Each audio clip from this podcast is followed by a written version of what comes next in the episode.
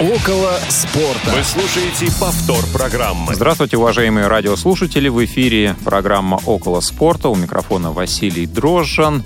И сегодня со мной этот эфир проведет Павел Обиух. Паша, привет. Привет, Вася. Привет, дорогие друзья, любители большого и не очень спорта. Да, сегодня у нас Федор Замыцкий находится в Адгуле, если можно так сказать. У него уважительная причина, но передаем ему большой привет, если он нас сейчас слушает. А, этот эфир нам помогают проводить звукорежиссер Олеся Синяк и линейный редактор Дарья Ефремова. Ну и, конечно, контент-редактор Ольга Лапушкина. Ну что же, Паш, предлагаю перейти сразу к нашей первой рубрике. Предлагай. Разминка. Предложил и перешли. А, на самом деле, друзья, очень а, такая трагическая новость, а, которая вышла вчера.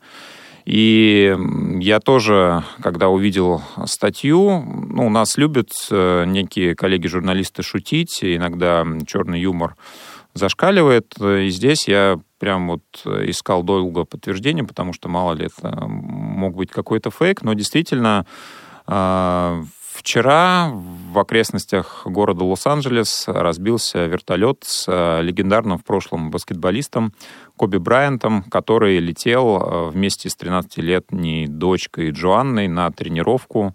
Он как раз вез ее э, в тот центр, который построил сам. И э, эта новость, конечно, меня тоже шокировала, потому что я как раз начинал следить за баскетболом в конце, э, в конце 90-х годов, э, когда Коби только пришел в Национальную баскетбольную ассоциацию. Ну и фактически вот этот весь период я наблюдал за развитием его карьеры. Э, так, для тех, кто не увлекается баскетболом и, может быть, не слышал об этом игроке. Его сравнивают с Майклом Джорданом, и есть целая ну, плеяда э, спортсменов, журналистов, которые считают его величайшим игроком э, в баскетбол за всю историю этого вида спорта. И, конечно, это большая утрата и для всего мирового спорта. И многие люди, которые даже не увлекались баскетболом, знают его так же, как знают, не знаю, Мухаммеда Али. Те, кто, может быть, не любит бокс, знают Тайгера Вудса – ну и многих, многих других. И сегодня, готовясь э, к этому эфиру, я набрел на один интересный материал. Это письмо, которое Коби Брайант написал э, за год до этих событий самому себе 17-летнему. И в этом материале содержатся пожелания, очень интересные взгляды. Э, он желал себе а, в это время больше сосредоточиться на инвестициях и а, понимал под этим не то, что Коби должен помогать э, финансово всем своим родственникам, а стараться а, давать им возможность развиваться, достигать э, собственных а, желаний не при помощи его денег, а при помощи собственных возможностей. Достаточно глубокий материал. У кого есть желание, могут его найти. Сейчас про Коби Брайанта действительно очень много статей, очень много обзоров а, на различных интернет-ресурсах. И э, сейчас мы предлагаем послушать одну композицию. Мы не ставим обычно в нашем эфире музыку, но сегодня мы сделаем исключение. Песня I Believe I Can Fly, uh, Я верю, что могу летать, посвящается Коби Брайанту. I used to think that I could not go on And life was nothing but an awful song But now I know the meaning of true love I'm leaning on the everlasting arms. If I can see it, then I can do it.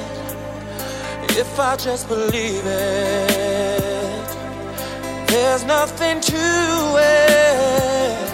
I believe I can fly. I believe I can touch the sky. Think about it every night and day. Spread my wings and fly away. I believe I can soar. I see me running through that open door. I believe I can fly. I believe I can fly. I believe I can fly.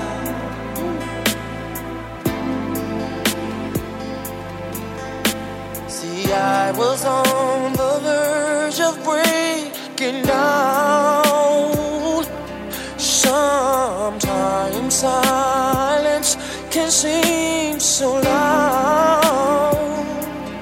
There are miracles in life I must achieve. But first, I know it starts inside of me. Oh, if I can see it, then I can be it. If I just believe it, there's nothing to it. I believe I can fly. I believe I can touch the sky. I think about it every night and day. Spread my wings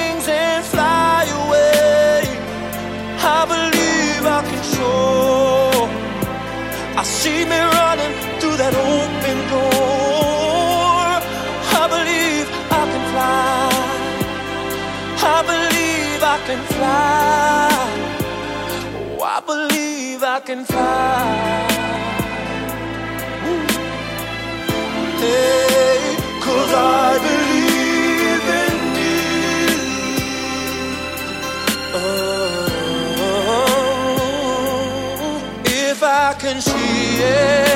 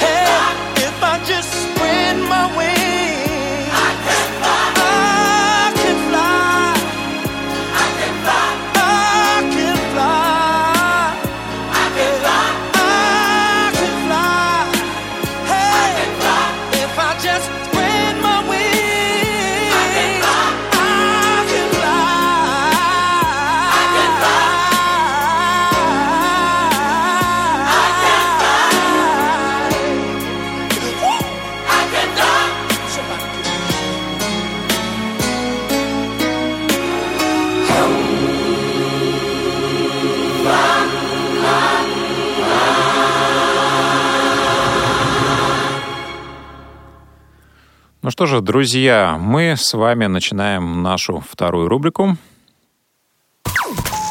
Субъективный рейтинг. И призываем вас также делиться теми спортивными новостями, которые вам запомнились за эту неделю. Можете вы это делать по телефону 8 800 700 ровно 1645. Также звонить и писать нам на skype radio.voz и писать смс и WhatsApp сообщения в, эм, на номер 8 903 707 26 71. Пока мы ждем ваших звонков, будем говорить, что поинтерес- интересного было на наш взгляд с Павлом. Паш, ну вот ты наконец-то заинтересовался фигурным катанием, насколько я знаю. Ну, не то чтобы я им заинтерес- не заинтересовался. Вообще, э, с моей точки зрения, фигурное катание относительно просмотра и боления незрячим человеком это вещь такая довольно интересная, потому что я, я не очень понимаю, как, как наблюдать за фигурным катанием. Хотя, наверное, тифлокомментарий там тоже можно придумать. Ну, в смысле, с тифлокомментарием, наверное, это возможно. Ну ладно, дело не в этом. Короче говоря, меня э, новость с фигурным катанием привлекла э, по двум причинам. Во-первых, потому что сейчас футбола не так много, и что-то стоящее найти прям вот в футболе э, сейчас довольно сложно, потому что во многих чемпионатах перерыв, трансферные окна и так далее. А во-вторых, э, новость, про которую я хочу сказать, э, она меня привлекла больше своим неспортивным оттенком. Э, завершился недавно чемпионат Европы в Австрии по фигурному катанию, на котором наши фигуристы и фигуристки выступили фактически как Ливерпуль в АПЛ.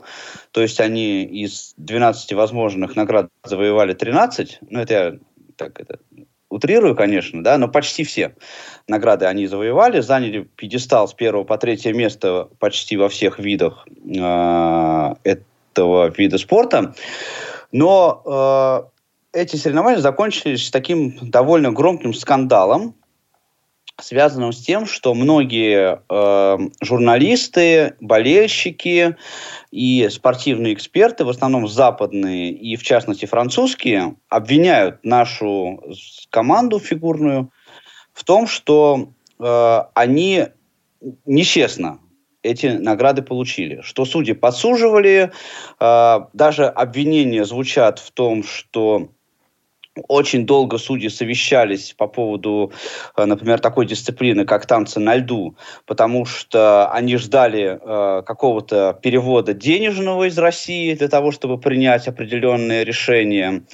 Э, портал чемпионат.ком, например, опубликовал э, высказывание э, в социальных сетях некоторых французских болельщиков, французских, потому что, ну, э, в основном, потому что именно с французами была основная основные соревнования были в танцах на льду, и французы, э, нашего французов э, выиграли, а, соответственно, французы считают, что это произошло незаслуженно. И там такие высказывания, что вот мы в шоке, мы вообще не можем понять, как это намного хуже было выступление россиян, а им при этом присудили первые места, и что очевидно, что то, что это нечестно. Еще понравилось мне высказывание одного немецкого журналиста, э, который написал, что нечестная игра э, российских фигуристов заключается в том, что слишком много их, этих фигуристов в России. Он говорит, что Россия клепает таланты как фабрика, и о какой конкуренции можно говорить, если у других стран даже столько фигуристов нету в принципе, такого даже количества, а не то чтобы качества. Но это, на мой взгляд, немножко абсурдное Ну, забавное, забавное. Да, да. Как, забавное. Как, как же не стыдно делать фигуристов в таком количестве? Ну, просто, да, да, просто да, да, да. кошмар. А, но я вот какую мысль по, этой, по поводу этой новости хотел сказать, что э, фигурное катание, вот в отличие там, от того же футбола, хоккея или баскетбола, это такой вид спорта, в котором очень большое значение имеет э, субъективная оценка. То есть правила там, конечно, есть, но они не настолько четко регламентированы, как в игровых видах спорта. И здесь вообще говорить о том, что вот э, есть конкретные критерии, по которым по состоялась победа, да, довольно сложно. То есть они, конечно, есть там вот технически исполняемые, но те же танцы на льду, они в основном даже оцениваются субъективно.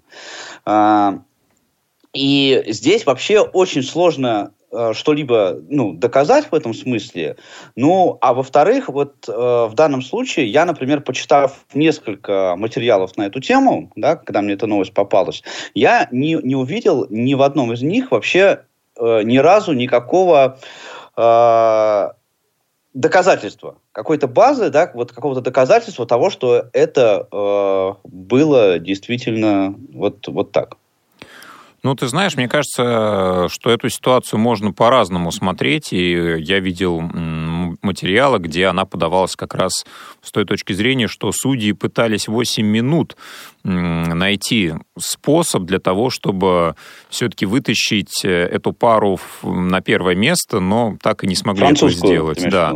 да, да, да. Да, это я тоже видел. Вот. Да, и как раз э, я считаю, что ну, мне, мне очень было бы сложно поверить, что это действительно какой-то заговор нашего какого-то российского чиновника или федерации какой-то. Я думаю, что здесь... Ну, конечно, это очень субъективный вид спорта, но на самом деле здесь огромное количество критериев, огромное количество параметров, которые учитываются, и судей их достаточно много же, там сидит это не один, не два, не три человека, да, что, ну, осложняет э, вот все-таки единоличное мнение и ошибку одного человека, как, например, возможно, в футболе. Да, вот все-таки там все замыкается, как ни крути. Даже судья может там прибегнуть к вару, может не прибегнуть. А, и часто ну, его одна ошибка может повлиять на исход матча. Я, кстати, здесь ну, с тобой не соглашусь, что это более объективные виды спорта. Иногда, подчас, мне кажется, что гораздо даже более субъективные. А, ну, и ну, тем с более... точки зрения, я имею в виду, вот, критериев оценки. Ну, да, возможно, вот. возможно, да. Здесь, может быть, э, особенно человеку несведущим не настолько понятно, да, почему там, может быть, э, десятый фигурист настолько отличается от первого, там, да, и пятый от седьмого, например, а если ты не профессионал. В этом плане, да, конечно. Ну, потом еще, знаешь, вот э, тоже вот были разговоры, я помню, э, и на англоязычных разных ресурсах, в том числе, э, по поводу победы э, сборной России над сборной Саудовской Аравии 5-0. Помнишь, вот на чемпионате мира? Ну, конечно. Что вот там и так друзья, нефть, там все, все дела. Но мне кажется, вот и, и там, и здесь это абсурдно, поскольку, поскольку ну, э, слишком много внимания. Соревнования такого масштаба и такого уровня, ну, здесь сложно, просто реально очень много, очень много людей вовлечены в этот процесс э, для того, чтобы э, кого-то там подкупить и сделать э, какие-то вот э, вещи, связанные с э, такой вот нечестной игрой. Ну, мне кажется, просто, ну, если вот логически подумать, ну, это вообще реально, конечно, но это будет требовать таких затрат и ресурсов, просто глобального масштаба, ну, что просто, ну, я ну, не примерно, знаю. примерно такие, которые понадобились Катару, чтобы выиграть чемпионат мира, заявку на проведение чемпионата мира.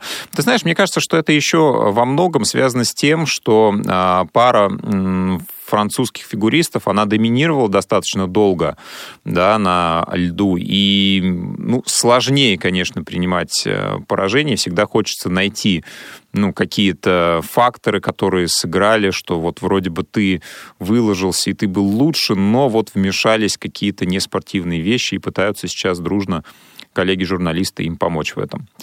Ну, мне кажется, что стоит порадоваться за выступление в целом наших фигуристов. Лучшее с 2006 года. Последний раз именно а, аж 14 лет назад а, на чемпионате Европы мы получали 4 золотые медали. Мне кажется, это здорово.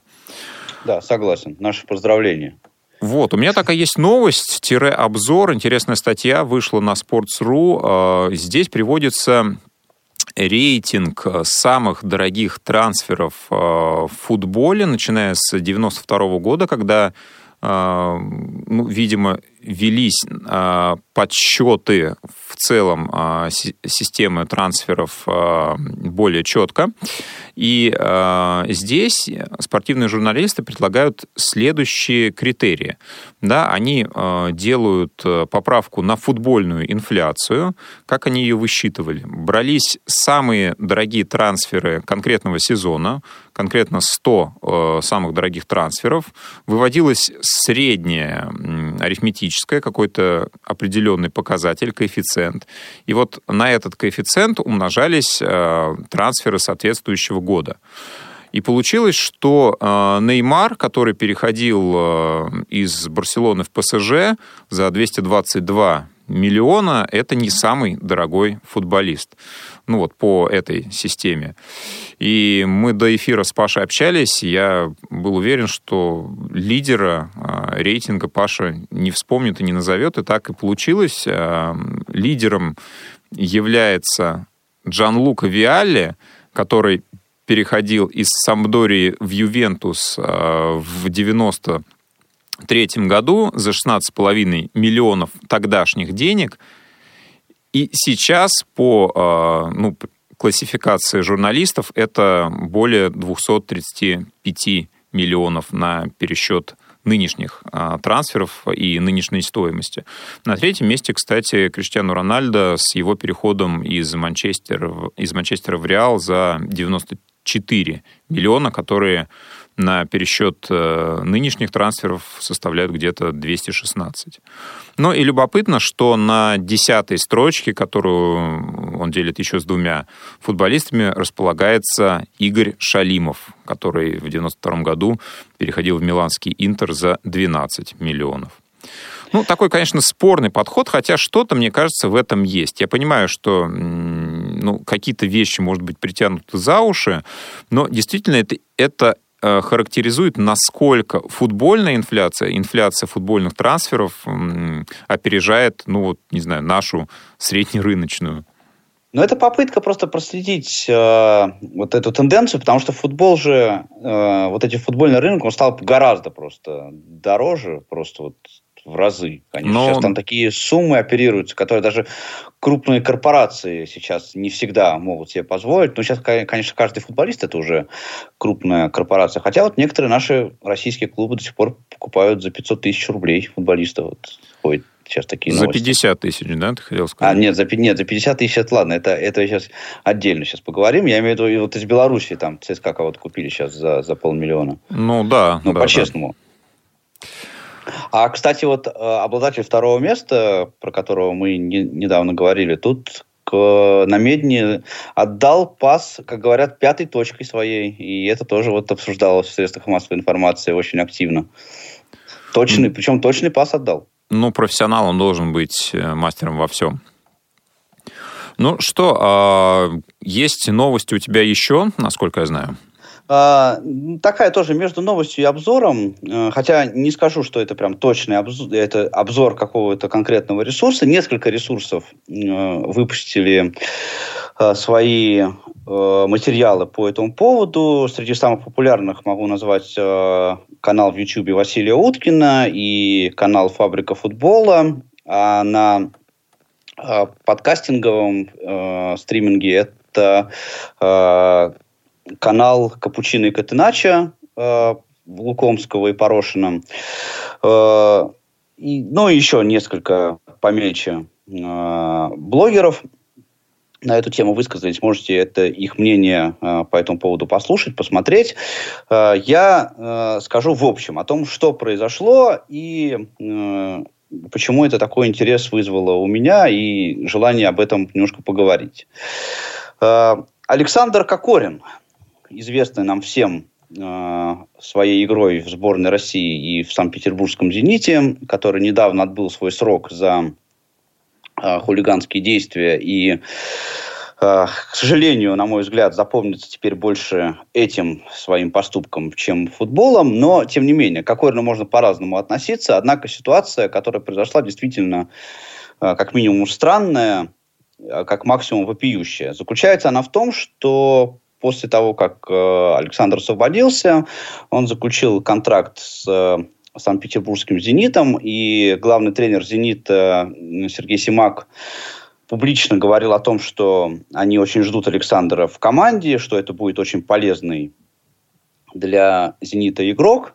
Но произошла на прошлой неделе такая ситуация, что э, Александра из «Зенита» в трансферное вот окно просто перевели в Сочи. Сочи, как мы знаем, это дочерний клуб петербургского «Зенита», который сейчас находится на последнем месте с 12 очками.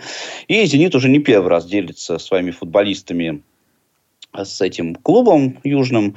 Но в данном случае э, произошло то, что решение приняли, не поставив в известность ни Сергея Симака, ни агента Александра Кокорина, ни, собственно, самого Кокорина. Кокорин сам об этом узнал просто из э, новостных лент.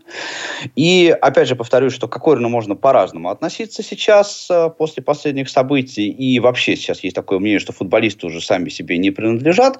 Но э, получается э, ситуация такого немного да даже чего уж немного, много беспредела, да, когда просто решением человека, который является владельцем клуба, да, э, футболист, вопреки желаниям э, и интересам этого самого клуба, просто в рамках дружеской помощи пере, переводится в э, другой клуб, который, по сути, является вот э, таким э, бэк-зенитом. Да, это, его можно было бы назвать «Зенит-2». Это э, прекрасный клуб Сочи. На Оренбург «Зенит» Но- 3.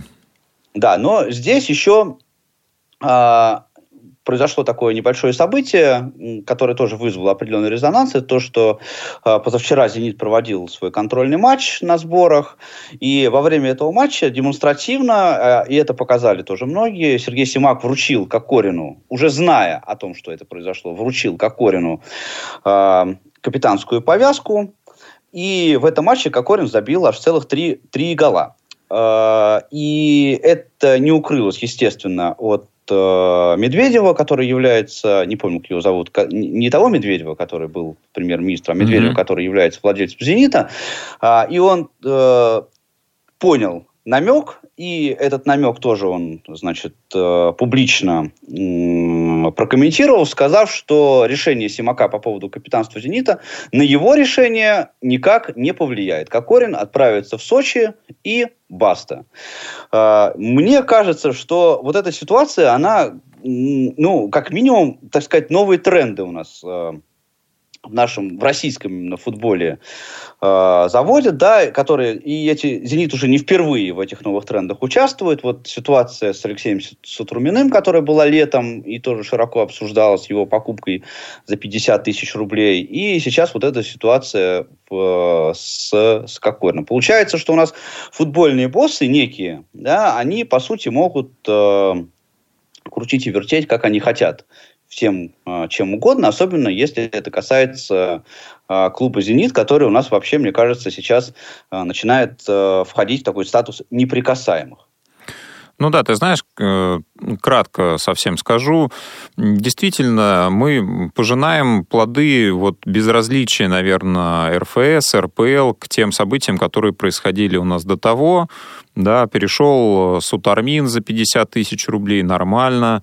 Да, арестовывают э, тех, кто что-то высказывал по поводу Дзюбы, да, и это тоже нормально. И сейчас э, вот эта история, это просто, ну, мне кажется, очередная ступень. Я думаю, что, к сожалению, не последняя. Должно произойти что-то еще более масштабное, что-то совсем несуразное, чтобы уже было сложно от этого открещиваться и закрывать глаза.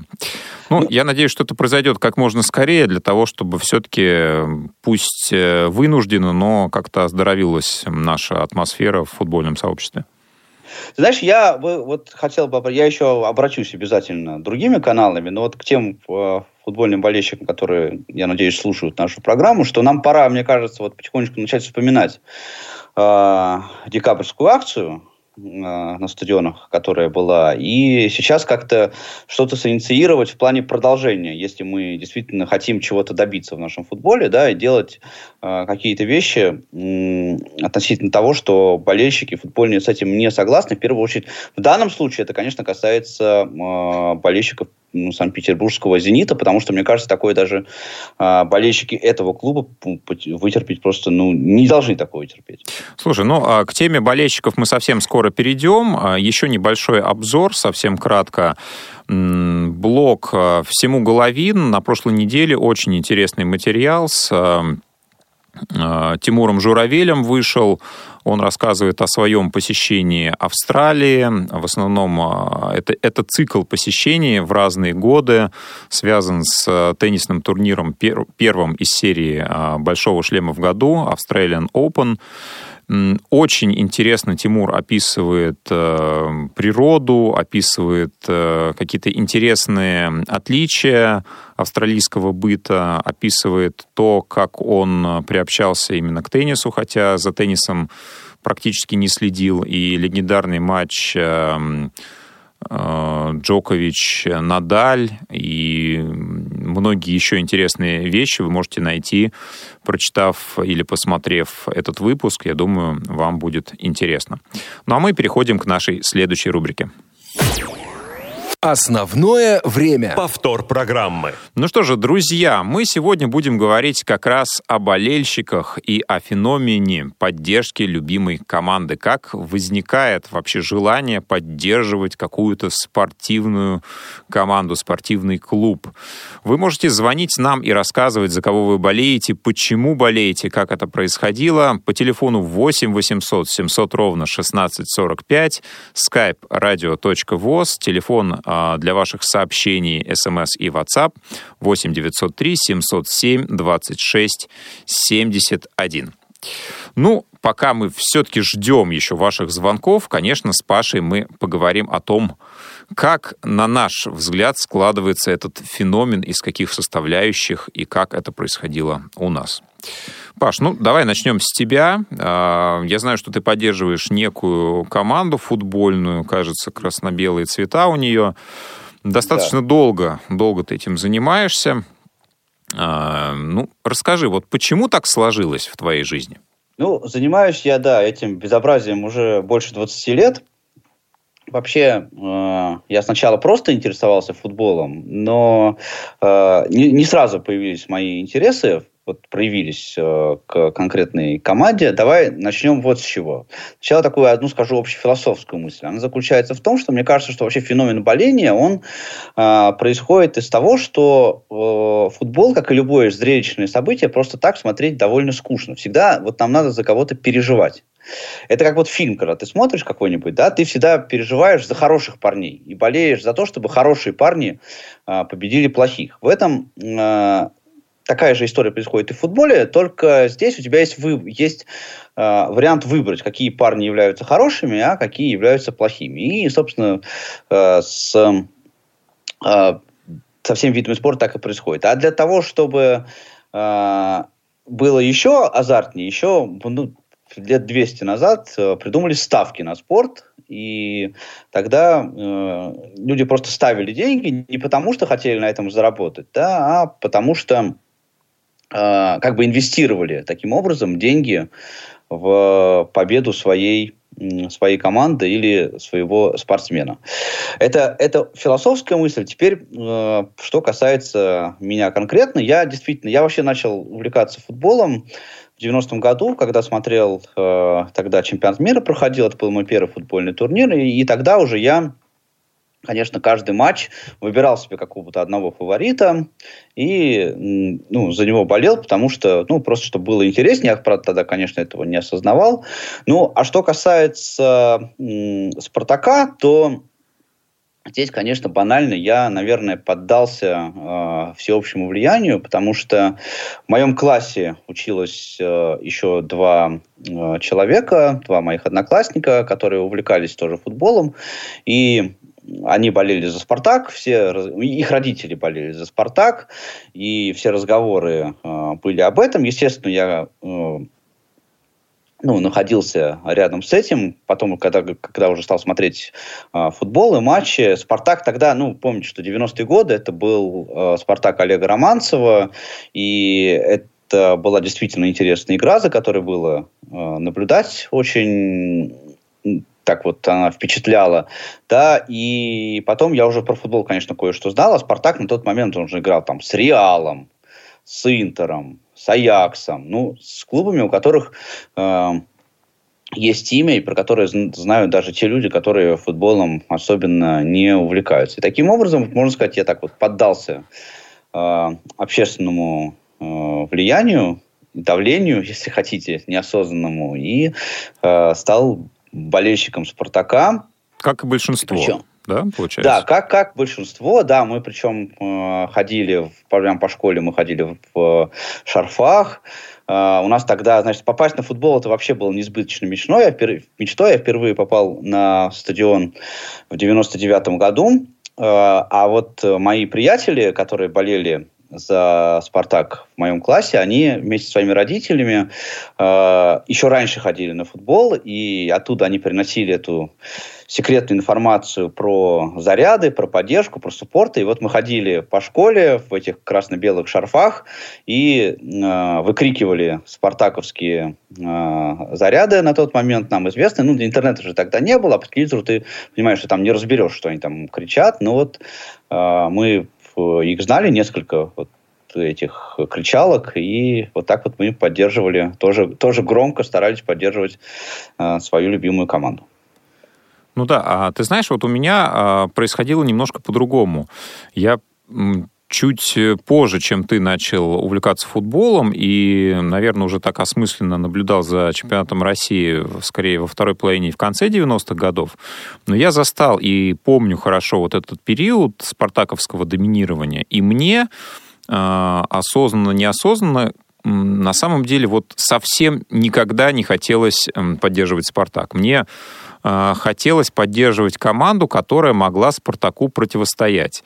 И вот первые мои осознанные а, годы наблюдения за футболом, это были там ЦСКА, это ситуативно «Динамо», и, конечно, это был московский локомотив. И, наверное, сначала я поддерживал локомотив только из чувства противоречия.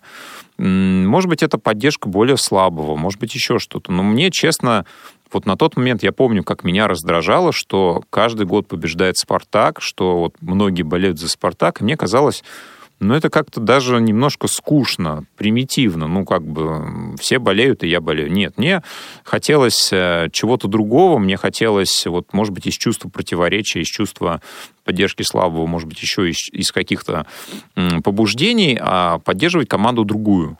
И осознанная поддержка а, локомотива, уже связанная с именем, с брендом, да, а, ассоциация именно с командой, без относительно противостояния с кем-либо, уже пришла, ну, наверное, в начале нулевых годов. И с тех пор я веду отчет именно уже осознанной а, поддержки команды. Ну вот, кстати, мне хочется узнать у тебя, как э, человека, который как раз 90-е годы осознанно «Спартак» поддерживал у тебя не было ощущения, что ну, в чемпионате России как-то вот, ну, скучно, какое-то пресыщение, ну, вот нет борьбы, но это же тоже неинтересно, мне кажется, нет? Ты знаешь, было у меня такое ощущение. Хотелось, конечно, чтобы э, кто-то вот действительно стал такой реальной второй силой, но того, что просто стало интереснее смотреть. Но это все компенсировалось все-таки за счет э, европейских турниров. Э, потому что в Европе, конечно, Спартак играл круто тоже местами. А, но не настолько круто, как э, многие другие клубы. Поэтому особенно, в общем-то, наверное, я этого тогда не, э, не, не ощущал.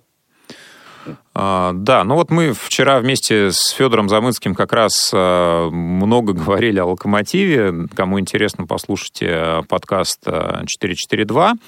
Э, Паш, ну вот я предлагаю для себя сформулировать отличия, если, мы, если для тебя, например, они существуют. А, вот есть термин «фанат», есть термин «болельщик», есть такое словосочетание, формулировка ну, поддерживаю, сопереживаю какой-то команде. Вот для тебя они имеют какие-то определенные критерии разграничения?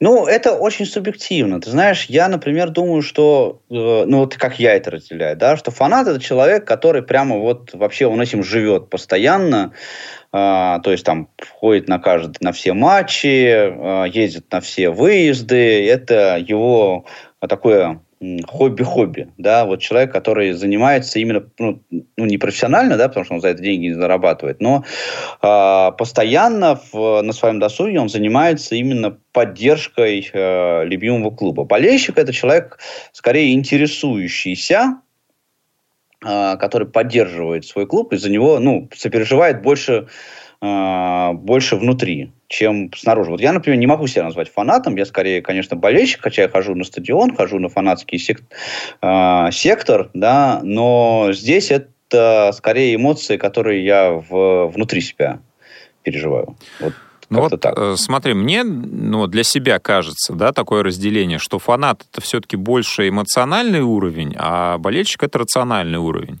И фанат, вот, э, ты знаешь, есть э, у меня знакомые, которые ну, вот, являются именно фанатами клубов, но они бывает, что не настолько глубоко, как мне кажется, погружены вообще в процесс того, что происходит, да, и они эмоционально действительно очень поддерживают команду, но не всегда, вот, э, на мой взгляд, это ну, такой осознанный процесс. Болельщик, Да, да, ну это смотри. более уравновешенная история. Он, может быть, не проявляет себя так экспрессивно, как фанаты, но он осмысленно поддерживает и сопереживает. И не факт, что ну, уровень его сопереживаний ниже, чем у фаната. Вот смотри, это, но это на самом деле одно не отменяет, вот, вот то, что ты сказал, не отменяет того, что я сказал, да, потому что я говорю, что фанат, это да, он эмоциональный, болельщик тоже бывает эмоциональный, знаешь, вот он сидит там, переживает, но там люди валидол иногда пьют, знаешь, перед телевизором. Ну да, А, я просто смотря про то, матч- что он не матч машет- может не Но махать вот флагом Мне при просто этом, например. кажется, что это больше внешний атрибут. Вот я знаю просто людей, даже м, хорошо знаю людей, которые ходят тоже на стадион, вот э, туда же, куда я хожу, э, которые, они прям вот вообще, они там прям вот переживают, прям вот они э, там все время говорят об этом, пишут там в социальных сетях своих, там выкладывают фоточки, но э, эти люди, они, эм, скажем так, футбольные правила, они, например, знают очень посредственно. Да, и когда происходит какая-то там ситуация, они, в общем, не очень-то в этом разбираются, но им это не надо, да. Им главное вот этот вот э, кайф от того, что вот они побежали, там, забили гол. Они не разбирают вот там тактику, статистику, вот эту всю аналитику, которой там мы с тобой интересуемся. А, вот это скорее, да, я согласен, что это больше относится, конечно, к, наверное, к фанатам. Хотя среди фанатов, вот я знаю, опять же, людей таких прям э, которые очень много времени тратят на всякие фан- фанатские движения, там баннеры, выезды, ну, в общем, все, что с этим связано. И при этом в футболе они разбираются очень хорошо. И прям вот э, могут свою экспертную оценку даже давать очень взвешенную. А, Ну, согласен, да, что и в той, и в другой категории могут быть совершенно разные проявления. Да, но мы сейчас больше, наверное, о какой-то такой средней массе пытаемся рассуждать. А, Скажи, вот все-таки, опять же, если мы берем какие-то рациональные, больше практические вещи, да, если мы говорим о болении, о поддержке любимой команды, насколько для тебя, как для болельщика, а, важен а, комфорт, если ты прибываешь на арену, да, логистика, уровень сервиса, ну, то есть то, зачем ты идешь условно в обычные места. Вот, например, ты выбираешь место, где поесть, да, тебе, кон- конечно, хочется, чтобы это было комфортно, чтобы э, тебе не нужно было ехать два часа в одну сторону и два часа в другую, чтобы тебя обслужили на уровне. Да, но если ты условно являешься фанатом какого-то определенного заведения, то ты выбираешь его. Если мы это попробуем а, перенести на клубы, да, то скажи, насколько для тебя это критично, и если а, есть ли какая-то точка, когда уровень того, что ты получаешь, не будет соответствовать твоим ожиданиям как болельщика? А, ты знаешь, да, такая точка, наверное, есть. Конечно, если на э, открытии арены перестанут там продавать хот-доги и кофе, э, и там, в общем, будет неудобно и некомфортно, то, наверное, все равно я, конечно, буду ходить на стадион, э, потому что, в первую очередь, конечно, я хожу для того, чтобы поддерживать команду. Для меня здесь больше важно отношение именно самой команды. Да? Мне не очень нравится то, что сейчас происходит в клубе, и отношение клуба к э, болельщикам не всегда радует. Скорее, вот этот фактор сможет на меня повлиять. Но я хожу на футбол довольно давно, и я еще застал те времена, э, когда условия на стадионах были, ну, прямо в разы хуже, чем сейчас. А, Поэтому вот этим вот э, меня особенно, собственно, не напугаешь. Но у меня есть к тебе, Вася, по этому поводу, кстати, вот встречный вопрос. Ну, давай.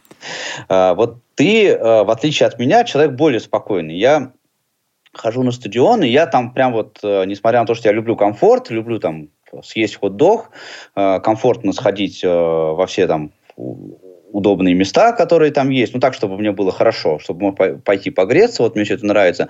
Но я, когда прихожу, я хожу на фанатский сектор, и на стадионе я э, придерживаюсь вот этого правила, что болельщик это 12-й игрок, я выкладываюсь в плане того, что даже вот иногда по утрам очень с трудом разговариваю, потому что срываю голос, я участвую там в зарядах, в перформансах, э, вот, э, и хожу на стадион, отчасти, от большой очень части от, для того, что мне нравится именно поддержка да, э, клуба, не только наблюдение за самим матчем. Я знаю, что ты э, ходишь на центральную трибуну и ты смотришь на футбол, ос- особенно не проявляешь свои эмоции э, внешне. Вот мне просто интересно для тебя, как для болельщика, да, какая существует разница между тем, чтобы ходить на стадион поддерживать команду или болеть по телевизору, если ты вот не участвуешь во всех этих фанатских историях?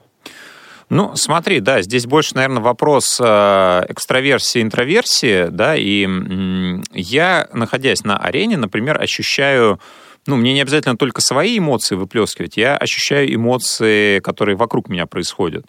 Да, и независимо от того, участвую ли я а, активно в процессе именно там какими-то речевками и так далее, я участвую в любом случае по факту своего нахождения там.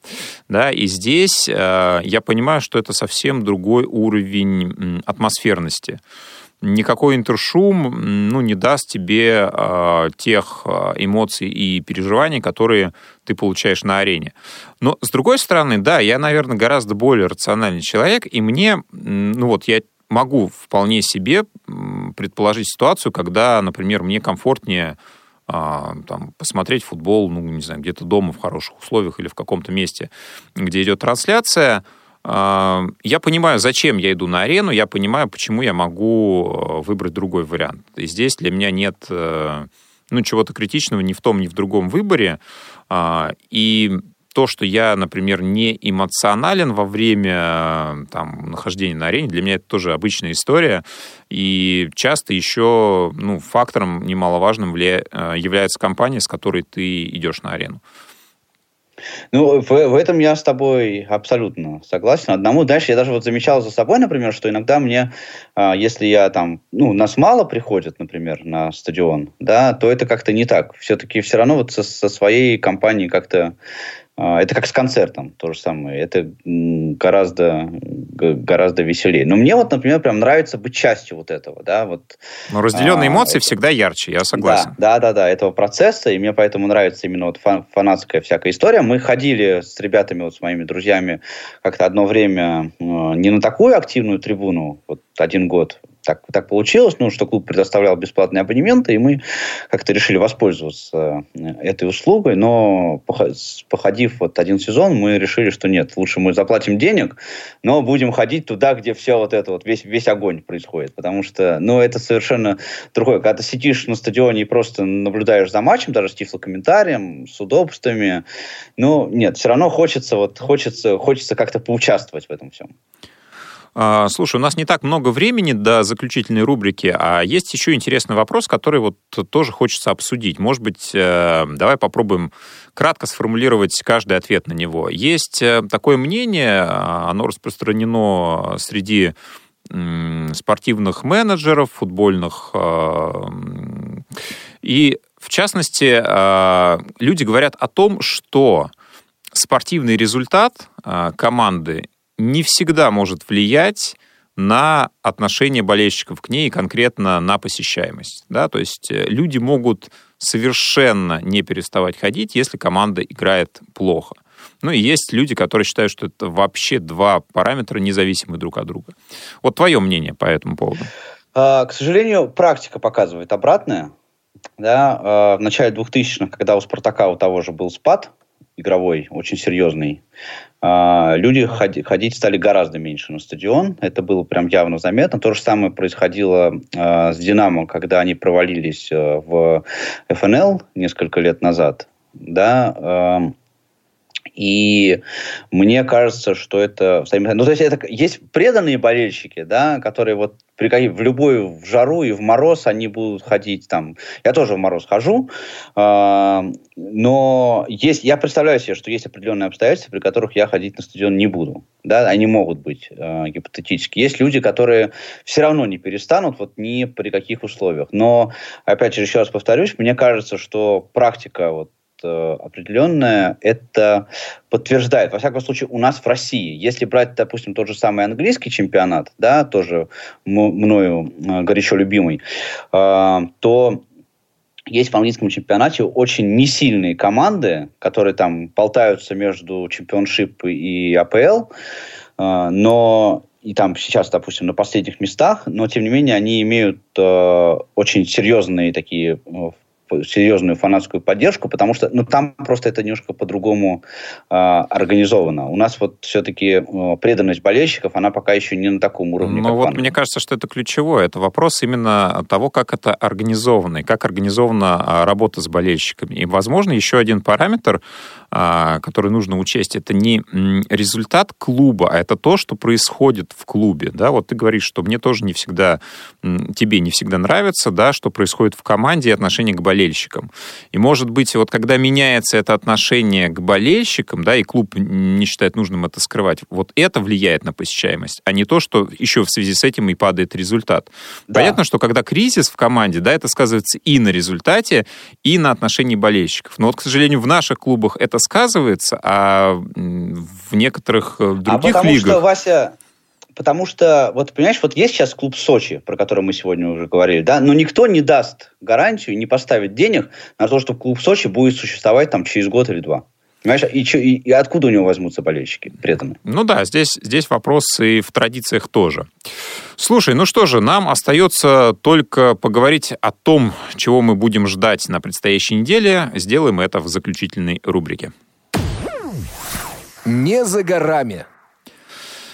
Да, ну что, а, Паш, я знаю, что есть, э, сделали специально турнир для тех, э, кто скучает по российскому футболу зимой, и теперь ближайшие выходные и еще следующие недели у тебя распланированы благодаря да. супер турниру, который будет происходить в Катаре. Да, это турнир пари-матч, который я, наверное, посмотрю матч Спартак Ростов. А, там четыре команды в этом турнире играют. Матчи будут проходить 1, 4 и 7 февраля. А, четыре команды «Спартак», «Ростов», «Локомотив» и «Партизан».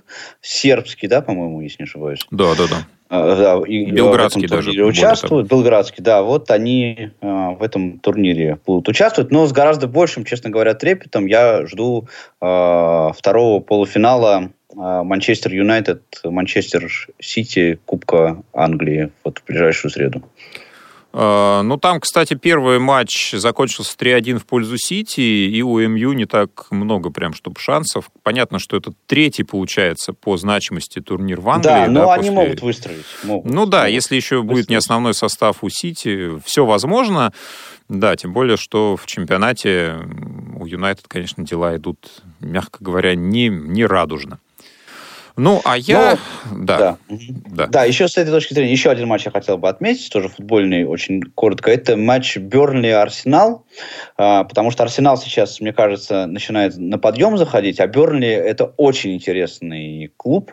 А, вот они играли с Ман Юнайтед в прошлые выходные. Два, два с половиной момента у них было, точнее, на неделе, два с половиной момента у них было, из которых два они реализовали. Да, продолжаем следить за английским футболом, и не только. Вот мне, например, на этой неделе очень интересен будет матч в баскетбольной Евролиге в четверг. А, играют два российских клуба, ЦСКА и Химки. И если ЦСКА сейчас находится на втором месте, то Химки только бьются за плей-офф. Я думаю, что это будет интереснейшее противостояние. Конечно, ЦСКА фаворит, но Алексей Швед вместе с компанией попытаются что-то противопоставить армейской дружине. Ну что же, друзья, у нас практически закончилось время. Мы рады, если вы провели его вместе с нами. А, слушайте эфиры «Около спорта» и «Радио ВОЗ». С вами были Павел Обиух и Василий Дрожин. До новых встреч. Пока. «Около спорта». Повтор программы.